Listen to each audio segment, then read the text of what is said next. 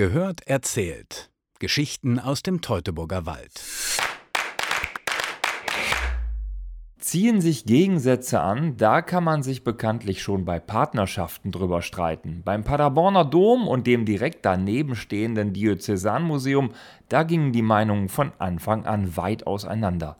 Dort das steinerne Monument von mehr als 1200 Jahren Paderborner Kirchengeschichte an dieser Stelle, daneben die 1975 eröffnete Stahl- und Bleikonstruktion des Kölner Architekten Gottfried Böhm. Auf jeden Fall war es mutig von den Verantwortlichen des Erzbistums, sich für diesen Entwurf zu entscheiden. Ich sitze mit Christoph Stiegemann, dem Museumsleiter, im Besprechungsraum im Erdgeschoss. Irgendwie hat dieser Raum noch seinen 70er-Jahre-Charme. Museum Backstage. Seit 40 Jahren arbeitet er nun für das Diözesanmuseum. Er erinnert sich gut an die Reaktionen, als der Bau Gestalt annahm. Schnell ging es, denn es war ja eine Stahlkonstruktion.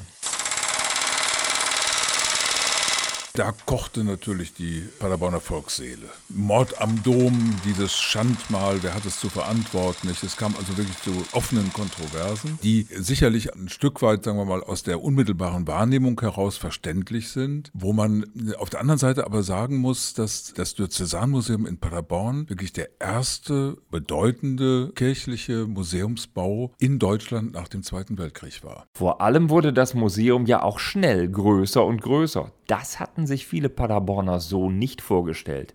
Aber der Entwurf von Gottfried Böhm sah im Innern eine sich nach oben schraubende treppenhausartige Konstruktion vor. Sicherlich für die Paderborner völlig aus der Norm geschlagen, weil keine Wände aufgeführt wurden, keine Ziegelmauern, sondern das Ganze als Stahlkonstruktion, eben als freitragende Stahlkonstruktion konzipiert ist. Das heißt also, die Ebenen, die das Museum hat, sind wie hängende Gärten. Nicht, da stützt nichts, sondern alles ist abgehängt. Ein Stück weit eben der Versuch, auch die Gesetze der Schwerkraft ein Stück weit außer Kraft zu setzen. Heute muss ich aus meiner Perspektive sagen, es ist ein großartiges Instrument, um Ausstellungen zu inszenieren in diesen Räumen. Man schraubt sich quasi ganz allein durch die Ausstellung von unten nach oben, die Diagonalbezüge, die Perspektiven. Das ist also hochspannend, gerade um hier große Ausstellungen zu veranstalten. Was der Architekt und seine Auftraggeber allerdings nicht bedacht hatten, durch den dünnen Bleimantel und wenig Isolation gepaart mit großen Fensterflächen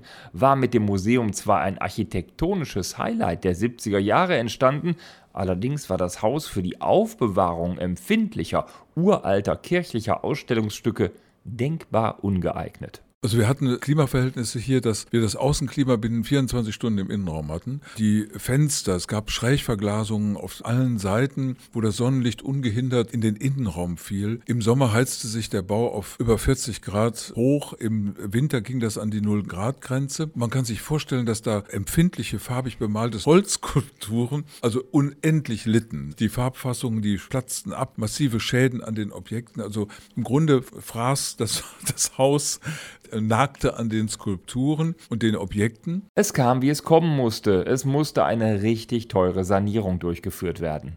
Unter dem Bleimantel wurde zwischen 1991 und 1993 ein kompletter, neuer und gut zu klimatisierender Raum eingebaut. Damit es den Holzskulpturen und Gemälden besser erging als im alten Bau. Quasi ein Museumsbau unter dem Museumsbau. Das sind natürlich Eingriffe in das Kunstwerk, das Baukunstwerk. Aber Gottfried Böhm, dem wir dann immer den Planungsfortschritt in Köln vorgelegt haben, hat zwar wirklich, also mit Tränen in den Augen, kann es nicht anders sagen, nicht, aber immer gesagt, ja, ich sehe es ein, es muss doch funktionieren, nicht, und hat das eigentlich mitgetragen. Und was ich ihm sehr hoch anrechne, er war auch zur Wiedereröffnung 1993 in Paderborn dabei.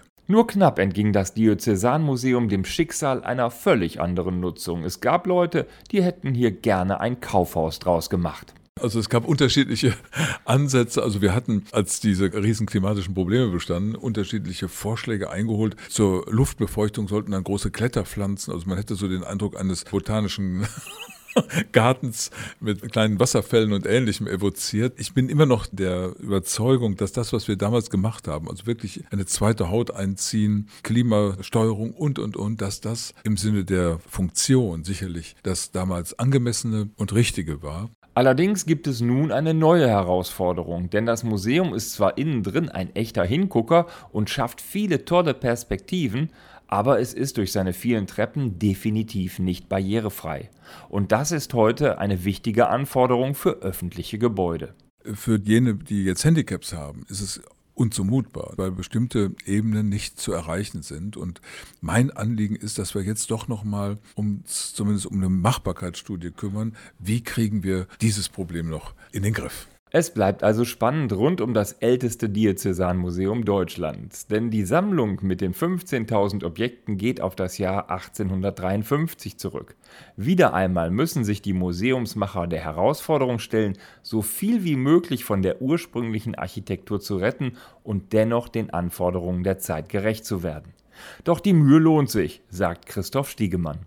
Wir haben uns nicht hinter der Bleifassade versteckt, sondern machen dadurch natürlich also auch wirklich die inneren Qualitäten unmittelbar äh, sichtbar. Und das hat Gott sei Dank seine Wirkung gezeigt. Also auch die Paderborner respektieren und akzeptieren den Bau inzwischen. Es wächst auch da eine Generation nach, die doch jetzt diese alten Ressentiments nicht mehr äh, hat, die also mit frischem und neuem Blick sich ihre Stadt anguckt und darin natürlich auch ein Stück weit Unverwechselbarkeit wahrnimmt.